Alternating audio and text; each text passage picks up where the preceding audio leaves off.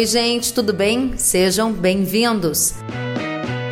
Neste episódio, nós vamos discutir o mercado de fertilizantes alternativos e as tendências de mercado para adubo. Nós vamos receber Ângelo Salton, analista da S&P Global Commodity Insights, e o pesquisador da Embrapa, Marco Nogueira. Este conteúdo foi gravado em uma live transmitida via Instagram no dia 6 de março de 2022.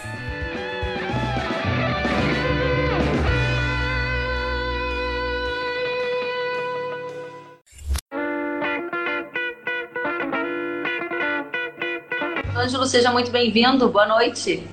Boa noite, Karen. Boa noite a todos que nos acompanham. Obrigado pela oportunidade. Obrigada a você pela participação. O Ângelo é analista de pesquisa sênior da S&P Global Commodity Insights e vai trazer para a gente a análise de mercado. E temos também o Marco Nogueira. Marco, você está conosco? Acho que está com um probleminha de conexão, será? Ele é pesquisador da Embrapa Soja e ele dirige também as discussões sobre biológicos dentro da Embrapa. Vamos ver, vou pedir então para a Embrapa Soja tentar reconectar, enquanto a gente começa a conversa com você, Ângelo. Conta para gente qual é o cenário hoje no mercado de fertilizantes, com as últimas notícias da semana anterior, né? A gente a, a, tendo informações de que a Rússia, assim como Belarus, começa a ficar mais impossibilitada de fazer o envio de fertilizantes. Isso potencialmente impacta na tendência futura de mercado. O que, que nós temos hoje para começar a próxima semana? Perfeito, Kelly. Hoje a gente tem um cenário mundial de fertilizantes sem precedentes com as restrições uh, à Rússia e à Bielorrússia.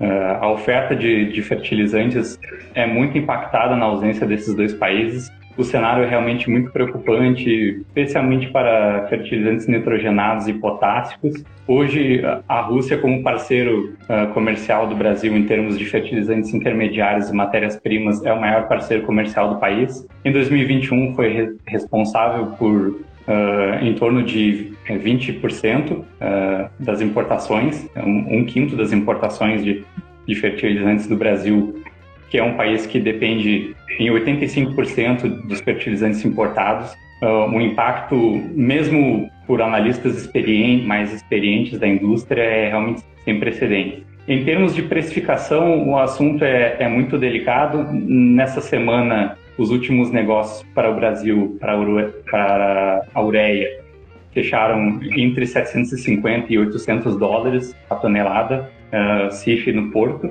o que vai se traduzir na, na porta da fazenda para o produtor a 5.500, 6.000 reais a tonelada, teve valores uh, muito expressivos. A bem da verdade, a valorização das commodities tem favorecido, em, em certa maneira, as relações de troca para o produtor para a safra 22-23, entregas, uh, entregas de, de fim de ano. Isso em janeiro e fevereiro. Em março, o cenário com a disparada dos fertilizantes em uh, não só no Brasil, mas como no mundo todo. Afinal, a Rússia também é o maior uh, hoje uh, exportador mundial de, de matérias-primas na ausência da China, que passa por uma transformação interna no cenário de energia, busca um uso mais racional de fertilizantes e fontes e fontes renováveis, né? A China é historicamente dependente do carvão. Um ponto muito importante em termos de, de fornecimento para o Brasil é que a nossa inteligência marítima da S&P Global uh, já aponta que há cerca de sete, oito dias já não há mais embarques de, de granéis por vias marítimas, tanto do, do Báltico como da, do Mar Negro para o Brasil. Então, na prática, para as entregas ainda esse ano, né, como a ministra falou, as, a Teresa Cristina comentou, as entregas para, para as safras de inverno estão, estão garantidas, né? Ainda essa semana, a ANDA rebateu, em parte, as, as declarações da ministra, dizendo que o país tem mais cerca de três meses de, uhum. de estoques de fertilizantes NPK. A ANDA ainda deve publicar os números de dezembro essa semana, assim a gente vai ter uma, uma ideia melhor né, dos estoques de uh, os estoques de passagem para 2022 mas uh, essa informação de que 20% do mercado brasileiro, digamos assim, evaporou, né, de, uh, nos últimos dias, é realmente traz muita preocupação a, a, todos os os integrantes do, do setor, distribuidores, importadores e, e principalmente o agricultor. Obrigada, Ângelo, pelas respostas iniciais. O Ângelo já trouxe informações da parte que cuida da logística marítima global da S&P e a informação, segundo o Ângelo, é que não há mais embarques para o Brasil, pelo menos há sete dias desta região, que é uma importante fornecedora aqui para o país, o que chama nossa atenção para as dinâmicas da safra verão, safra inverno da maioria dos agricultores com agricultura com insumo já em casa, né? Afinal de contas, a semeadura está acontecendo e como a gente tem noticiado aqui também, a expectativa é de estoques de três meses, ou seja, a gente tem um desafio para o futuro.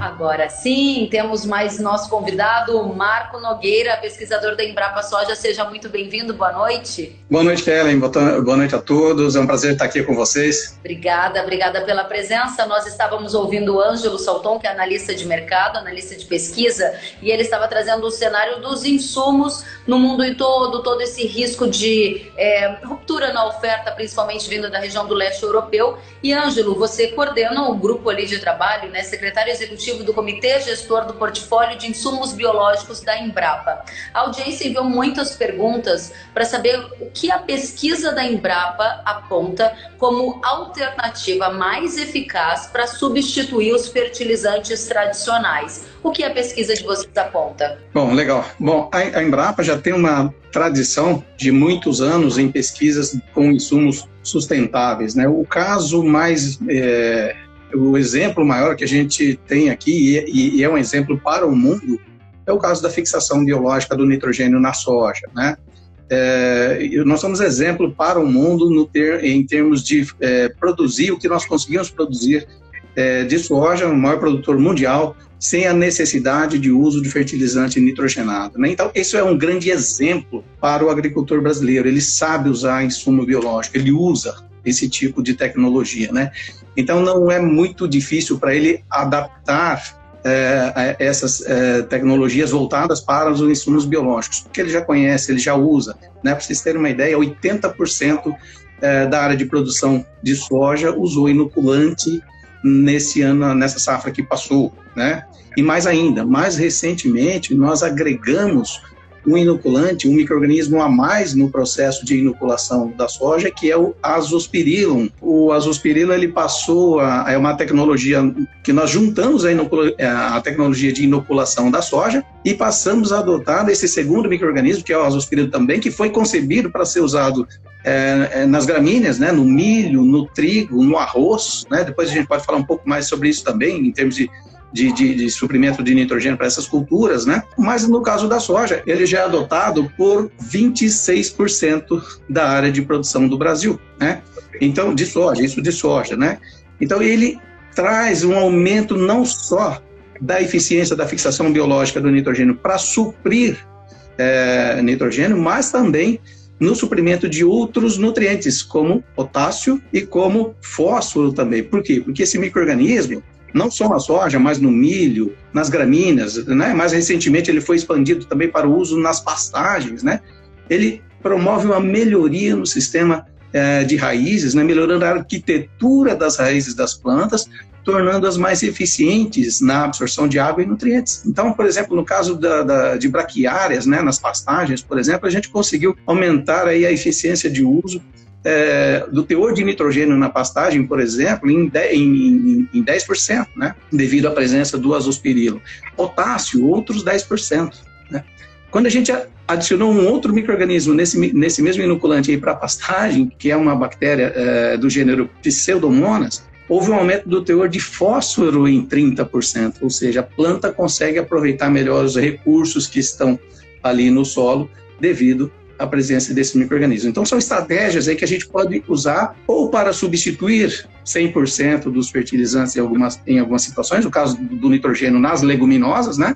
E aumentar a eficiência de uso dos outros nutrientes nas demais culturas também. Ótimo, Marco, muito bom. A pergunta agora é para você, Ângelo. Você trouxe a informação de é, ruptura né, nas ofertas dos, dos fertilizantes para o Brasil dessa região do leste europeu, Belarus, Rússia, por exemplo, importantes fornecedores. E o Tiago Massa diz assim: alguns produtores já fizeram a trava, a compra de insumos. Eles podem não receber os seus produtos. Como que vocês na S&P estão avaliando o risco de faltar fertilizante e as empresas não conseguirem honrar, por exemplo, os contratos que foram feitos anteriormente? É um cenário que vocês estão monitorando, Ângelo? Sim, o risco é real, Kelly. Uh, anteriormente, no mês passado, em fevereiro, a, a BPC informou aos seus consumidores brasileiros que, por motivos de força maior, nesse caso, a restrição logística aos portos da Lituânia inviabilizou as entregas para o Brasil. Então, uh, a questão da força maior vai ser uma constante uh, no quesito mercado de fertilizantes esse ano.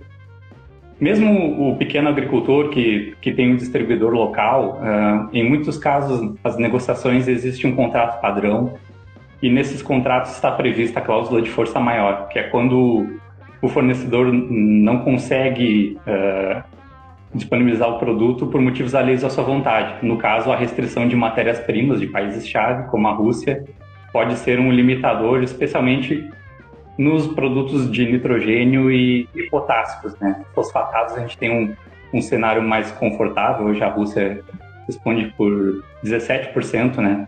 Com dados de 2021 das importações.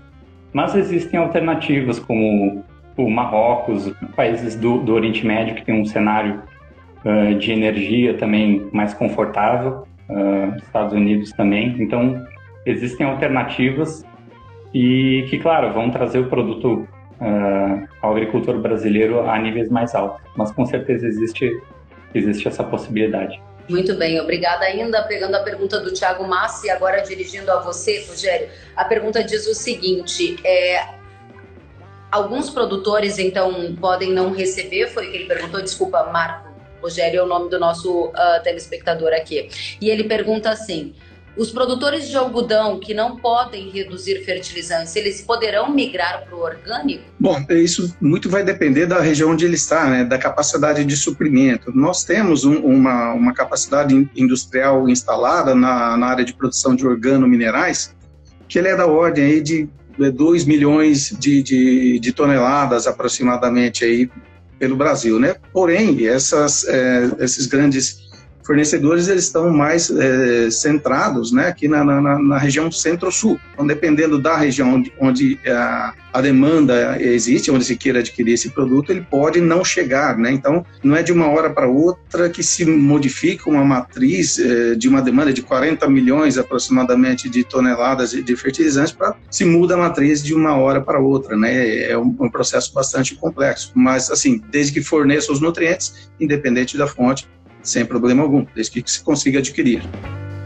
Aproveitando o gancho, e a pergunta é justamente do João Paulo. Ele pergunta o custo e o tempo de introdução dessas práticas, as práticas de adubação orgânica que você estava citando, Azospirillum, e mais gente quer saber justamente sobre isso, o custo que, é, que tem, como fazer, a, se você puder começar respondendo por ali. E aqui o Gabriel diz: o azospirillum pode ser pulverizado na folha? Existe muita perda em relação à inoculação? Então, dois em um para você, por favor, Marco. Tá, então vamos separar duas coisas, né? Nós estamos falando assim, de uso de fertilizantes orgânicos ou organominerais e uso de insumos biológicos, né? Os inoculantes, né? É, é, a gente já abordou alguma coisinha com relação à possibilidade de uso dos fertilizantes orgânicos ou organominerais, dependendo da disponibilidade, eles são excelentes fontes de determinados nutrientes. Dependendo dessa fonte, é, é, pode haver um desbalanço, né? Ou muito nitrogênio, ou pouco potássio, ou vice-versa. Depende aí da, da matriz, né? Da, da, origem desse material. Nesse caso, é necessário uma, que se faça uma, um, um, equilíbrio dessas fontes para um uso ideal desse produto, né? Mas numa condição de, de, de baixa oferta, de baixa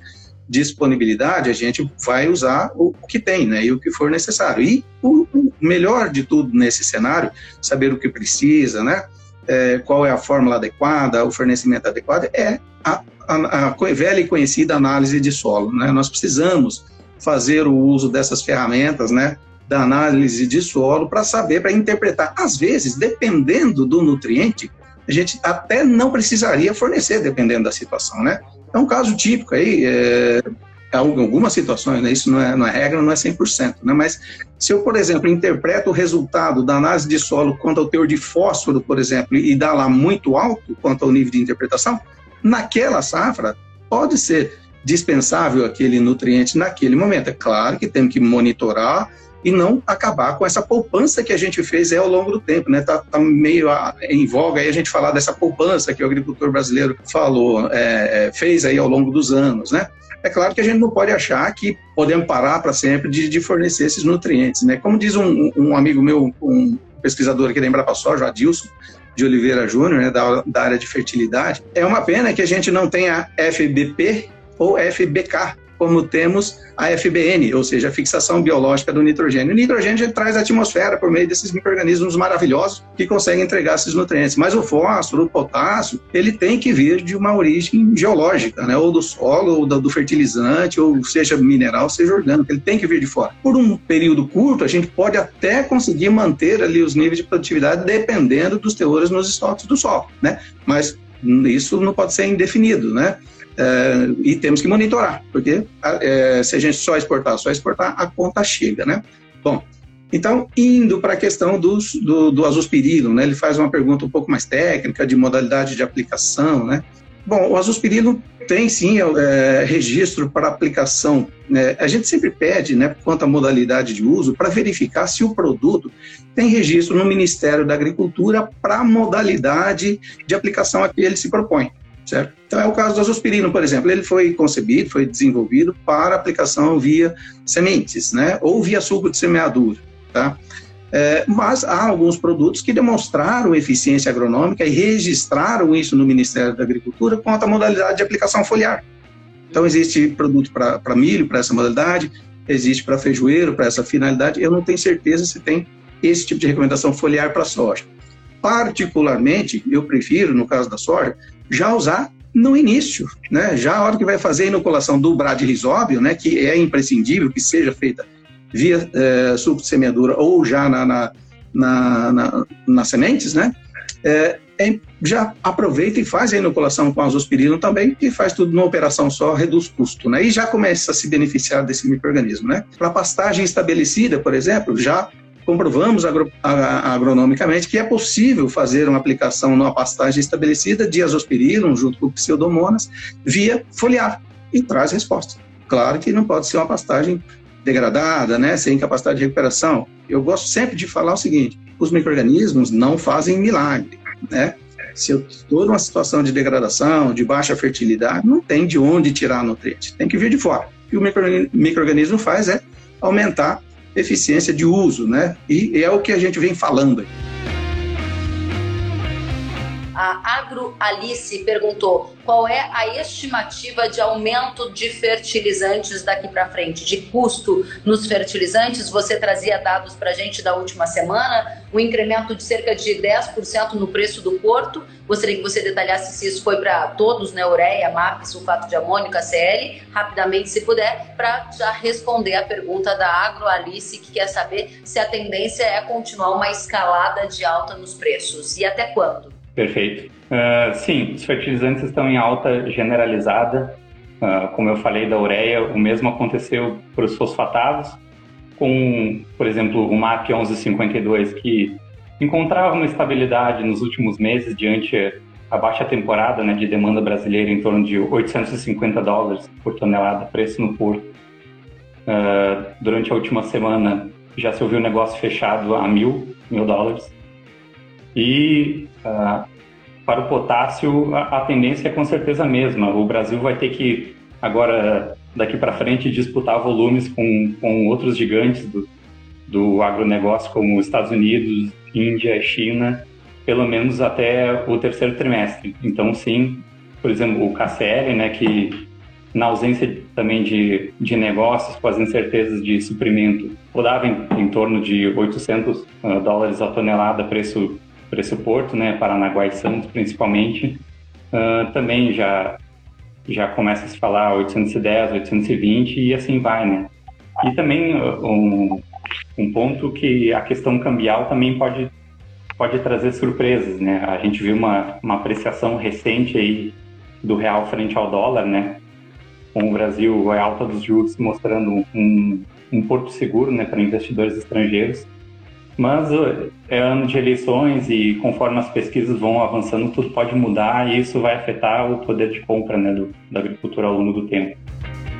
Muito bem, muito obrigada, Ângelo. Tem mais perguntas aqui para você. A pergunta é do Gil, Gil Proença, se eu não anotei errado. E ele quer saber é, qual é a sua expectativa para o terceiro e quarto trimestre em termos de preço e abastecimento. Tem muita gente aqui dizendo é, que a preocupação é com a safra de verão, né? O que se faz nesse momento, o que vocês têm recomendado aos clientes de vocês? Há empresas fechando negócios hoje, ofertando fertilizante com garantia de entrega, se é que tem alguma modalidade de contrato nesse sentido? Claro. Hoje é, hoje é muito difícil fechar um negócio de fertilizante, primeiro porque alguns agricultores até olhando a relação de troca esperam a valorização das commodities, como já tem acontecido com soja, milho, trigo, e tem aguardado mais, esperando a valorização das commodities.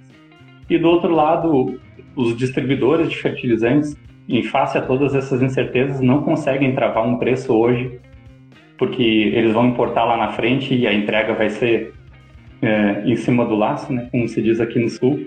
E então, historicamente, os gigantes do agronegócio têm conseguido travar uh, fertilizantes para entrega em 12 até 24 meses. Hoje o cenário o cenário é é mais complicado, as negociações vão ser pontuais, especialmente pela indefinição, né, na questão de suprimento e a gente espera para o terceiro trimestre, uh, com certeza, preços mais firmes devido à alta temporada de entregas uh, para o Brasil.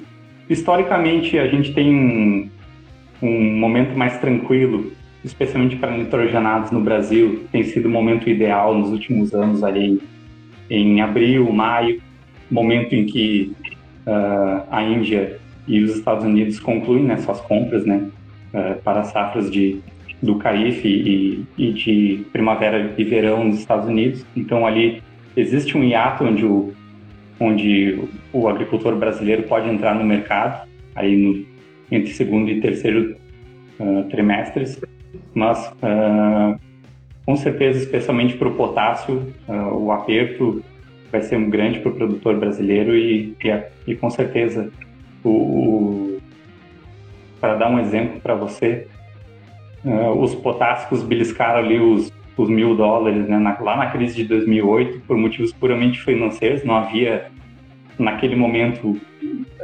um desequilíbrio né, no balanço de oferta e demanda global. E hoje é o que existe. Então, nada impede que essa barreira psicológica né, do mercado seja, seja ultrapassada. Muito bem, muito obrigada, Ângelo, pelas respostas. Temos mais perguntas da audiência. Dirijo agora a você, Marco. A pergunta diz assim: como fornecer todos os nutrientes para soja e milho com garantia de produtividade via fertilizantes alternativos?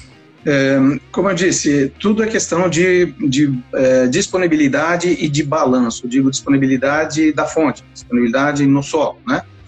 É, Muitas vezes, nós, é, usando fontes solúveis, nós temos uma entrega desse fertilizante a, quase que imediata, né, desse nutriente, né, quase que imediata ali para, o, o, o, para a planta, né. Agora, eu, dependendo da situação, dependendo dos teores que eu tiver no meu solo, né, por isso volto a frisar a importância da análise de solo, é, dependendo da fonte, eu posso entregar uma fonte de menor solubilidade nesse momento, que vai sendo liberada aos poucos para as plantas, enquanto isso a planta vai utilizando o teor que está disponível ali no solo. Né? E com isso eu vou repondo esses nutrientes de forma que nunca falte, né? De, que nunca baixe os níveis ali uh, ao longo dos cultivos. Né? O importante é que a gente faça o balanço né, da saída e da entrada de nutrientes no meu é, sistema, né? Por exemplo, para eu produzir uma tonelada de grãos de soja, eu preciso quase 80 quilos de nitrogênio, né? É, cerca de, de, de, de 55 quilos disso sai na forma de grãos, né? Mas esse nitrogênio tranquilo que vem biologicamente, a gente consegue fornecer via fixação biológica do nitrogênio, né? Mas como não tem FBP ou FBK, né? Como eu já disse ainda há pouco, caso do fósforo, por exemplo, né? O fósforo eu preciso ali para produzir uma tonelada de grãos de soja, né? Pelo menos 8 quilos por tonelada, né? ou melhor, 7 quilos por tonelada, e dos quais quase 5 quilos são exportados por tonelada né, é, de grãos produzidos. O potássio é outro caso, né, que é, eu preciso quase 50 quilos para produzir uma tonelada, mas ele exporta 18. Né? Então, ou seja, fica uma grande quantidade ali no solo ainda, que dependendo dos teores ali disponíveis, eu consigo é, ainda com que a planta aproveite esses nutrientes. E usando micro-organismos que estimulem o sistema de raízes a ter uma arquitetura mais desenvolvida para produzir, para buscar melhor esses nutrientes, é uma maneira de aumentar a eficiência de uso dos, de, desses nutrientes, que tanto vindo do fertilizante quanto vindo do, do, é, do solo, né? Seja fontes mais solúveis, sejam fontes menos solúveis. Um exemplo aí, por exemplo, é o caso dos bacilos, né? Os que foram recentemente desenvolvidos pelos colegas da Embrapa Milho e Soro para ser utilizado inicialmente no milho e já está com extensão para soja. Ele começou há três anos com cerca de 300 mil doses, hoje já está em 3 milhões de doses utilizadas é, com esse, uma mistura de dois bacilos que são é, digamos, é, facilitadores da, da, da, absorção de fósforo pela, pelas plantas. Como é que ocorre esse mecanismo? Ele atua tanto na solubilização das formas menos solúveis que estão lá no solo, né, de, de, de fosfato, e também pela mineralização do fósforo que está na forma orgânica. De 30% a 70% do fósforo total do solo, ele pode estar tá na forma orgânica. E aí entra o papel dos micro-organismos produtores de fosfatases também, por exemplo, né? E que quebra a fração orgânica e libera a, o fosfato mineral que a planta absorve. Além disso, eles atuam também na, na, na questão de melhoria da arquitetura das plantas, aumenta radicelas, né? É, aumenta a superfície específica das raízes, ou seja, deixa a raiz mais em contato com o solo. Tudo isso facilita a planta a encontrar o nutriente ali no solo. Né? Isso também, esse mecanismo também vale para o potássio, né? a planta mais a, hábil e a, a, a encontrar o nutriente no solo e trazer para fazer o papel dentro da planta. Muito obrigada, Marco. Respostas completas para nossa audiência, de todos que estão aqui assistindo. Chegam perguntas a todo momento e a pergunta agora para você, Ângelo. O Anterione pergunta: se o cenário de guerra acabasse hoje, quanto tempo seria necessário para normalizar as entregas marítimas, considerando o melhor cenário? Qual é a sua avaliação, Ângelo? Eu acredito que se fosse encontrada uma solução diplomática, né, como tem se tentado nos últimos dias, né, um cessar-fogo parcial, toda a reversão das sanções financeiras aos bancos russos, das companhias marítimas, levaria levaria algum tempo com certeza, né, a, a exclusão dos bancos do SWIFT, né, dos bancos russos do SWIFT, o sistema internacional de pagamentos levaria levaria alguns meses, possivelmente, e também porque com essa exclusão, as empresas foram, na prática, excluídas né, dos, dos mercados financeiros. O maior banco russo, o Sberbank, foi, foi excluído do, da Bolsa de Londres e hoje vale migalhas, né, a ação da companhia. Então, existe um, existe um risco de, de falência né, desses bancos e, e de uma deterioração total do sistema financeiro daquela região. Não só da Rússia, mas como dos, uh, dos grandes parceiros comerciais né, na Europa e, e mundiais. Eu acho que é mais fácil resolver a questão logística, né? apesar de que aqui no Brasil uh, os, os, desembarques né, estão levando bastante tempo, e navios que, que chegam às portas levam 30, 40 dias para descarregar, né? e a capacidade de descarga dos portos brasileiros, embora, embora tenha aumentado muito nos últimos anos, né, com a expansão do Arco Norte, ainda é ainda é limitada, né? Então eu vejo que é, é mais fácil resolver a questão logística do que a financeira. Ou seja, mesmo que haja uma saída diplomática para esse ambiente de guerra, você estima que pelo menos vai levar um semestre no cenário mais positivo para que a gente volte a ver uma normalização progressiva do cenário que foi deteriorado tanto do ponto de vista financeiro quanto logístico, Ângelo? Podemos concluir assim? Com certeza, até porque contratos terão que ser revistos, né? Preços também. Uh, vai haver um, um, essa nova, a, nova oferta russa e da Bielorrússia também. Um novo cenário de preços vai se desenhar e tudo vai ter que ser rediscutido né, com, com o produtor na relação entre o fornecedor de fertilizantes e o agricultor.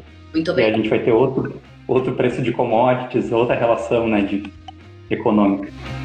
Muito bem, muito obrigada, Ângelo, pela resposta. A pergunta está fixada aqui embaixo e ela veio do Julierme Cândido da Silva. Eu pergunto a você, Marco, pode Rocha já está tecnicamente aprovado? Qual é o ponto de vista da Embrapa sobre essa tecnologia? Essa é uma tecnologia que está em avaliação, está sendo feito vários ensaios, vários trabalhos. Existe um esforço enorme da, da, da Embrapa, em parceria é, com a iniciativa privada, outras instituições de pesquisa, para trazer respostas é, consistentes a respeito do uso dessas fontes alternativas. Né? O que é importante a gente deixar claro é que a planta enxerga aquele é, nutriente que, tá, é, que é disponível. Né? Então, assim, é, às vezes, é, algumas fontes que são oferecidas, elas são de baixíssimas, é, baixíssima solubilidade e baixíssimos teores, né? Então, para fornecer a mesma quantidade que forneceria, por exemplo, 100 ou 200 quilos de cloreto de potássio, você teria que colocar, por exemplo, algumas toneladas é, desse, desse produto, né? Mas é, ainda não temos um, uma, uma, uma definição exata do efeito desses produtos no longo prazo, né? Como eu disse, como eles são de baixa mo, mo, é, solubilidade e, na maioria dos casos existem produtos que são que têm teores solúveis em água até interessantes, né? depende muito da fonte, né? Desse desse produto que está sendo é, utilizado. Alguns têm maior quantidade, têm teores maiores e, e, e com maior solubilidade em água, outros menores teores e pouco solúveis em água. Então, isso dependerá da ação ali é, do intemperismo hum, propriamente dito ao longo do, tempo, né? Para que o, nutriente passe a ser disponibilizado e colocado ao alcance é, das plantas, né? Então, é importante a gente sempre acompanhar, né? Com teores disponíveis no solo, com diagnóstico foliar, né, para monitorar, é como um exame de sangue, né, para cuidar da nossa saúde. A gente vai lá, tira uma amostra, analisa, se o triglicerídeo está bem, se o colesterol está jóia, é, teores de, de, de açúcar. Na, na, planta é a mesma coisa, né? Os teores de nutrientes nós precisamos monitorar tanto no solo quanto na planta. Quem vai dizer se o produto está funcionando bem ou não é a planta, né? É, e você precisa monitorar isso. E, e, mais ainda na ponta da cadeia é a produtividade, né? Então o agricultor ele vai monitorar isso, o agricultor sabe, né? Ele, ele, ele monitora, ele vai saber. Se algum produto não está é, ofertando o que a planta precisa, os teores foliares vão cair, os teores no solo vão cair e a produtividade vai cair. Muito obrigada. Temos mais perguntas aqui da nossa audiência. A pergunta do Júlio, eu vou dirigir a você, Ângelo. Está aqui a pergunta do Júlio. Ele está dizendo assim: Hoje vimos aumento em 20% na aumento de 20% do petróleo. Isso impacta diretamente nos fertilizantes? Questiona o Júlio. Se sim, será no atual momento, na atual conjuntura com os estoques que temos ou o reflexo virá mais à frente? Pergunta do Júlio Araújo para você, Ângelo. Perfeito. Sim, o petróleo e, e o gás natural têm impacto direto né, na produção de nitrogenados de fertilizantes nitrogenados como ureia e nitratos, e, e também em alguma medida os fosfatados, né, com, com amônio, como MAP e DAP. Então, o, o impacto né, da alta de preços tem, já tem sido observado, né, tanto na relação de, de longo prazo, né, principalmente entre gás natural e preço de preço da amônia, que, que respinga né, na ureia, nos nitratos e, e, nos fertilizantes uh, derivados né, dessa composição, mas a gente espera que o impacto ele seja ele seja distribuído, né? A, a resposta não é imediata. Uh, tanto é que hoje existe um existe, por exemplo, no Oriente Médio um, um gap de um gap de preços de amônia e, e de ureia, né? Positivo do ponto de vista de produção. Então o impacto ele é distribuído não imediatamente, né? Mas ao longo ao longo das semanas, ao, ao longo dos meses, à medida em que os estoques vão sendo uh, os estoques vão, vão sendo repostos né, nas regiões produtoras. Inclusive no, no Brasil também. Hoje a gente tem uma evolução né, no mercado do gás natural brasileiro com o marco o novo marco regulatório do gás, que reduz a dependência da Petrobras né, na distribuição de gás natural e torna o, o fertilizante produzido aqui no Brasil uh, nas plantas ali no, no Nordeste, né, torna esse produto mais competitivo.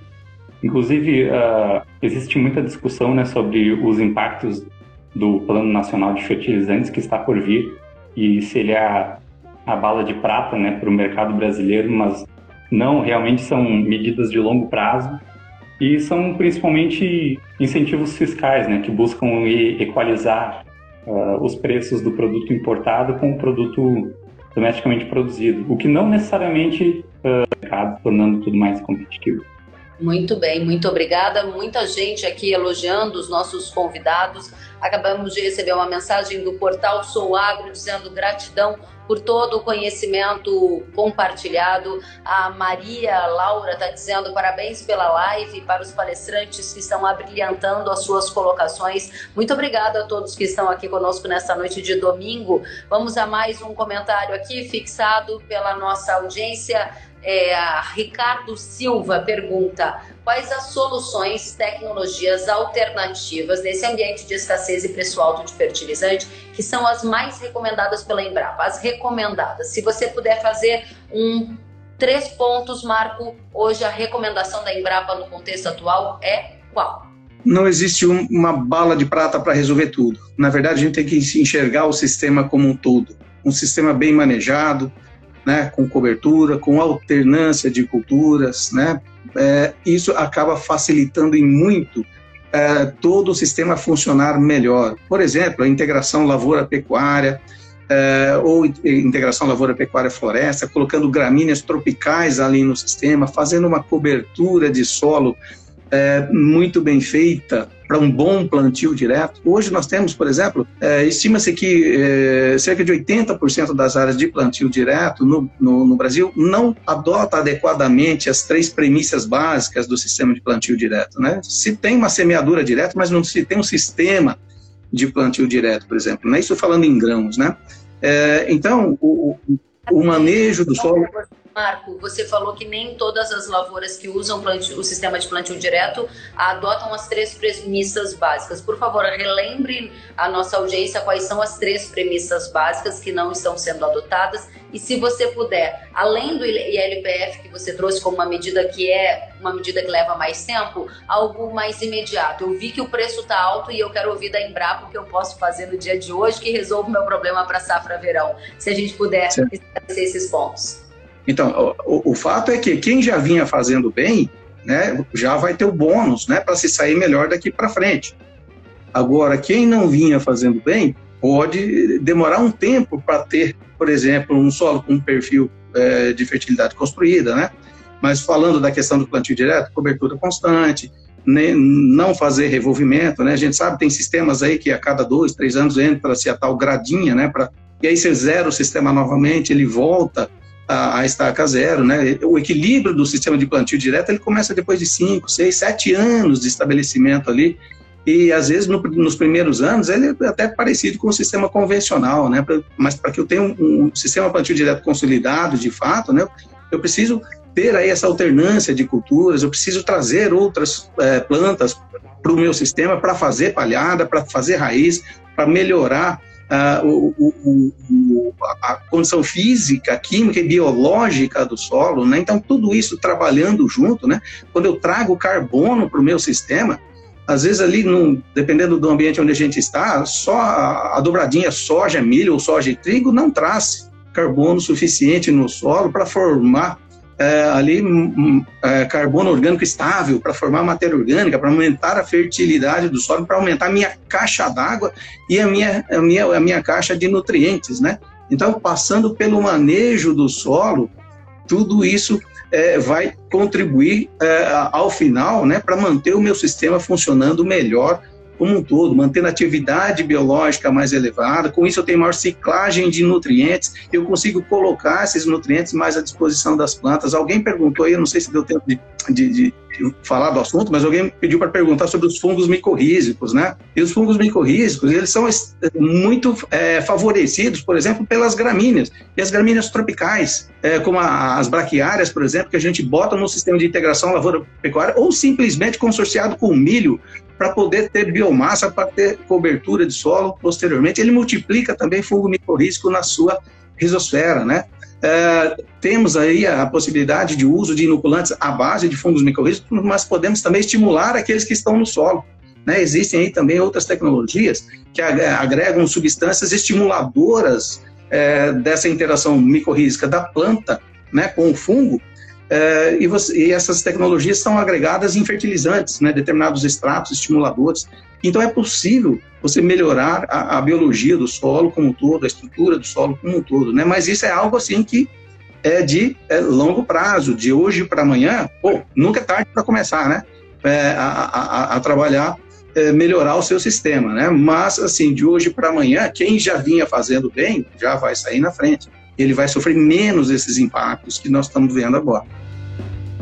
Muito bem, obrigada, Marco. A gente volta a falar com você já já. Vamos a mais uma pergunta da nossa audiência e a pergunta é dirigida a você, Ângelo. Eu vou fixar aqui o comentário. Ela veio do Vinícius Costa e ele diz: Ângelo, a nossa ministra fala que temos produto para três meses, mas as empresas não estão comercializando. Qual é a explicação? Obrigada, Vinícius, pela pergunta. E mais gente aqui comentou que as cooperativas também fecharam é, as torneiras e não estão mais fazendo negócios. Inclusive, eu estive no Paraná nas últimas semanas e vi relatos de que não há nem listas de preços em diferentes regiões do país. Em algumas há, outras não. Mas a pergunta do Vinícius é bastante pertinente. Se há estoque, por que as empresas não estão comercializando? Obrigada, Vinícius. A resposta é sua, Ângelo. Perfeito. Vinícius, a questão é que os estoques de hoje é, vão ser dedicados a cumprir é, compromissos anteriores né, das empresas.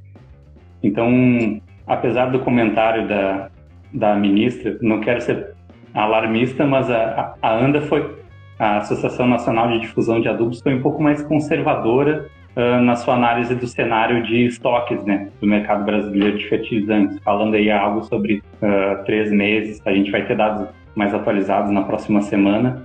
Mas então, uh, a, a, as empresas distribuidoras de fertilizantes estão preocupadas em, em cumprir as suas obrigações com, com vendas anteriores e também evitando novas comercializações devido à incerteza de preços, né?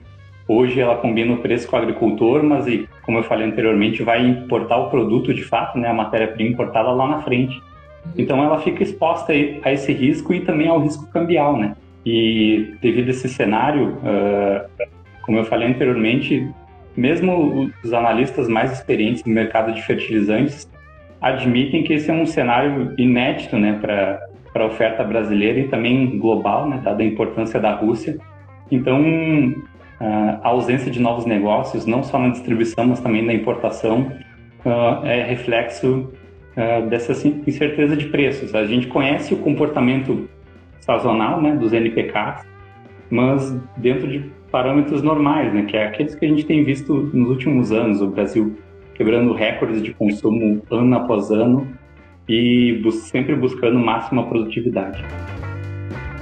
Muito bem, obrigada, Ângelo. Quero aqui trazer para você e para o Marco os comentários da nossa audiência. O Laércio Agricultor acabou de escrever parabéns, muito bom, proveitoso. A Cristiane Paiva disse parabéns pela qualidade da live, pelos esclarecimentos. JP Agromais está dizendo parabéns pela live e muito mais gente aqui presente agradecendo pelos conteúdos deste domingo à noite. Tem um comentários também, o Darli está dizendo que é inadmissível um navio aguardar em média 40 dias de espera para descarregar, fazendo um comentário em relação ao que o Ângelo trouxe na questão logística. A Ruda São Pedro está dizendo que o setor cafeeiro está se preparando para uma nova onda na agricultura regenerativa, que será um mecanismo de impacto de longo prazo para quem estiver preparado, diz ele. Temos mais comentários aqui, vou fixar mais um. Vamos lá, já que o pessoal está gostando, a gente continua. E eu vou aproveitar para trazer esse tema para você, Marco. Agro MTK pergunta: e as jazidas de potássio no Brasil e nas Américas têm como aumentar a produção? Bom, é, eu não sou especialista nessa área aí de, de exploração mineral, né, desenvolvimento de, de, fertilizantes. O colega Polidoro falou bem ontem a respeito de, desse assunto com relação às jazidas, né? Mas o que a gente vê é que essas, é, sabe, né, avaliando o tema, estudando alguma coisa a respeito do tema, é que tudo é uma questão de via, viabilidade econômica. Tem uma série de outras questões por trás disso também, inclusive questões legais, ambientais, né, quanto à possibilidade de é, licenças de exploração dessas áreas, né, que são temas que ficam muito além da nossa uh, alçada, né, do nosso campo de, de, de, de, atuação. Mas a gente sabe que uh, as empresas muitas vezes não exploram por falta de viabilidade econômica, né? Às vezes pode até ter viabilidade técnica, mas não viabilidade econômica. Talvez numa questão numa situação como essa agora, que os de, de preços é, elevação muito, muito alta, né, desses, desses preços, possa a, a, a, viabilizar a exploração em algumas reservas. Já havia manifestações de algumas empresas, né, falando da, da possibilidade de exploração de, de, minas que estavam, que eles chamam em stand-by, alguma coisa assim, que estavam paradas, provavelmente por, é, por questões de é, inviabilidade econômica naquele momento. Mas tudo depende da ocasião, né? mas voltamos a enfatizar novamente, não é algo que se começa do dia para a noite, né? Tem um, um start, um, um, delay ali muito grande, né? É, para em termos de investimento, muitas vezes elas não estão prontas para entrar em ação, né? Precisa de mais investimentos, tudo isso vai depender do cenário econômico para que se possa botar em prática esses planos de exploração desses materiais. Mario A. Barbo, Borba pergunta para você, Ângelo: a cultura do café corresponde a uma pequena parcela na demanda de fertilizantes e é muito dependente do nitrato. A cultura do café sofrerá mais, visto que o nitrato vem em grande parte da Europa? Sim. Uh, hoje, uh, a Rússia é responsável pela praticamente a totalidade das importações de, de nitrato de amônio no Brasil. Então, realmente é um é um grande problema. Existem alternativas, sim, existem, existem alternativas como o produto de origem belga, né? então é uma alternativa de fornecimento, e também alternativas como, por exemplo, o CAN27, né, o nitrato de amônio e cálcio, que hoje uh, vem acompanhando né, a alta dos nitrogenados, mas é uma alternativa de fornecimento. Ele tem uma marca registrada né, de uma empresa produtor de, né, de fertilizantes, mas uh, hoje existe disponibilidade e as importações que vêm principalmente da Espanha ocorrem normalmente. Ótimo, muito bem. Mas, gente, vamos para a última rodada então. Vou colocar aqui pergunta da nossa.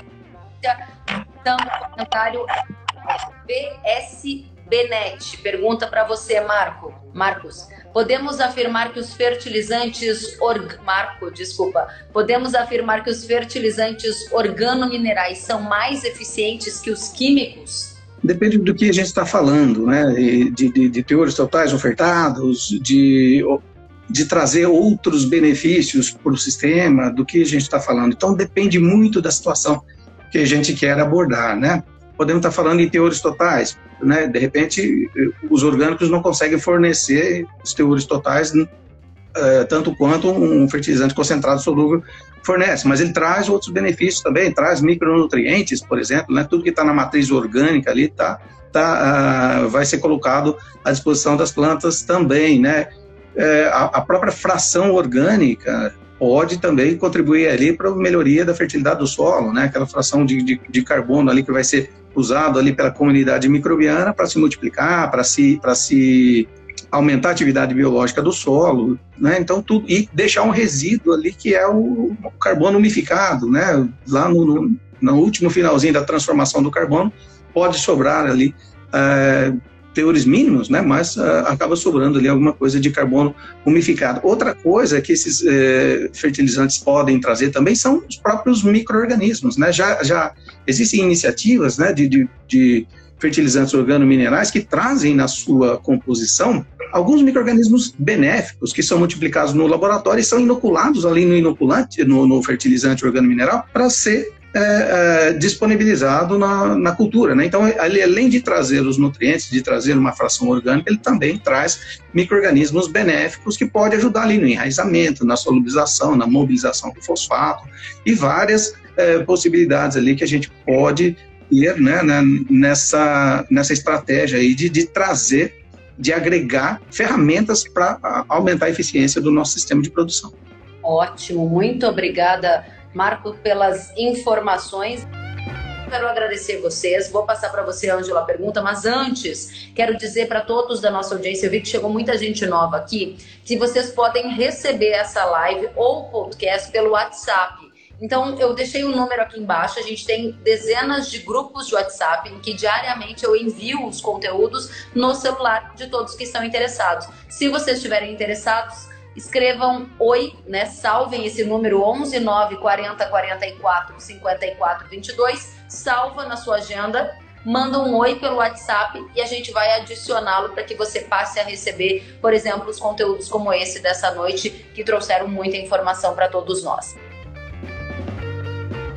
Ângelo, diga pra gente o que, que faz o agricultor nesse momento que você já disse que há risco de rompimento de contrato, de que há paralisação nos fluxos logísticos, por exemplo, vindo daquela área do leste europeu, e que mesmo que haja uma saída diplomática para a guerra, ainda vai levar pelo menos uns seis meses para uma readequação dos fluxos que envolvem fertilizantes. Qual é o conselho que você está dando, se é que tem um conselho para este momento, para o produtor que tem decisão para tomar.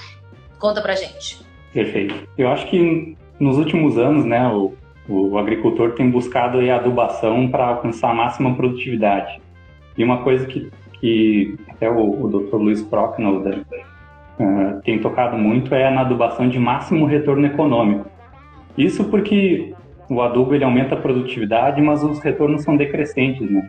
E com o preço atual uh, dos fertilizantes, uh, o, o, preço do adubo não entrava nessa conta, né? Aí, aí o, o, agricultor tem que, tem que ser muito mais cauteloso esse ano em termos de adubação. Os produtores do sul tiveram perda de produtividade, mas consequentemente tiveram menor extração né, de nutrientes do campo. Então, ao invés de buscar a máxima receita, o, o, o agricultor tem que buscar máximo lucro, uh, buscando aí junto ao seu junto ao seu agrônomo uh, e que vai ter o conhecimento do solo, o nível de adubo que maximiza o seu, o seu retorno econômico, né, o seu lucro. A Embrapa e as universidades têm conhecimento uh, divulgado sobre isso, sobre uh, qual é a resposta né, das, das variadas culturas aos níveis de nitrogênio, fósforo, potássio, mas nada como o agricultor conhecer o seu próprio solo. Né? E também buscar produtos especiais, né? Esse vai ser o ano dos, bio, dos bioinsumos, com certeza, e revisar o que acontece nos seus contratos com, no caso de força maior. Muito bem, gente. Estou preocupada aqui se a nossa live vai cair, porque deu uma hora. Então, rapidinho, um, agradeço demais a você, Ângelo. Marcos, já vou te passar para a última palavra. Quem está mandando oi aqui na live no Instagram, gente, é para mandar oi no número do WhatsApp, esse aqui de baixo, depois de vocês adicionarem no celular, tá? Então pega o seu WhatsApp e adiciona esse número e lá você abre a caixinha e manda oi. Aí nos grupos você vai receber essa informação, tá bom? Marco, a gente ouviu aqui o Ângelo falando sobre a demanda por insumos biológicos, sobre organominerais, sobre alternativas nesse momento. Você falou em poupança no solo antes que a gente caia aqui nesse momento. Essa indústria está preparada para atender essa demanda que aumentou muito e que potencialmente vai aumentar mais? Se puder, rapidinho, o seu recado final para todo mundo. Sim, a indústria brasileira de insumos biológicos ela é muito bem organizada, ela é muito bem estruturada e tem um parque industrial fantástico. E nós temos para esse parque industrial tem para oferecer para o produtor brasileiro inoculantes de altíssima qualidade né, com concentração, pureza, identidade de microrganismos. E isso é, é, é, padrão ouro aí mundo afora. Nós podemos nos orgulhar né, da qualidade desses produtos biológicos que são oferecidos pra, uh, no mercado brasileiro.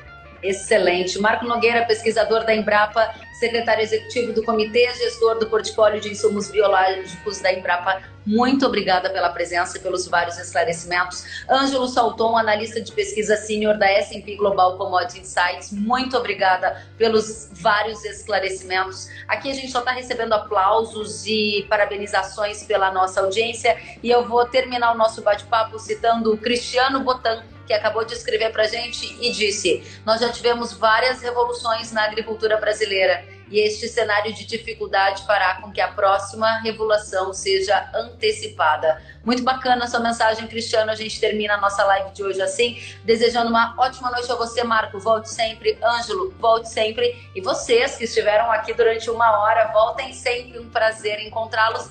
Gente, fiquem bem, se cuidem. Até a próxima. Tchau, tchau.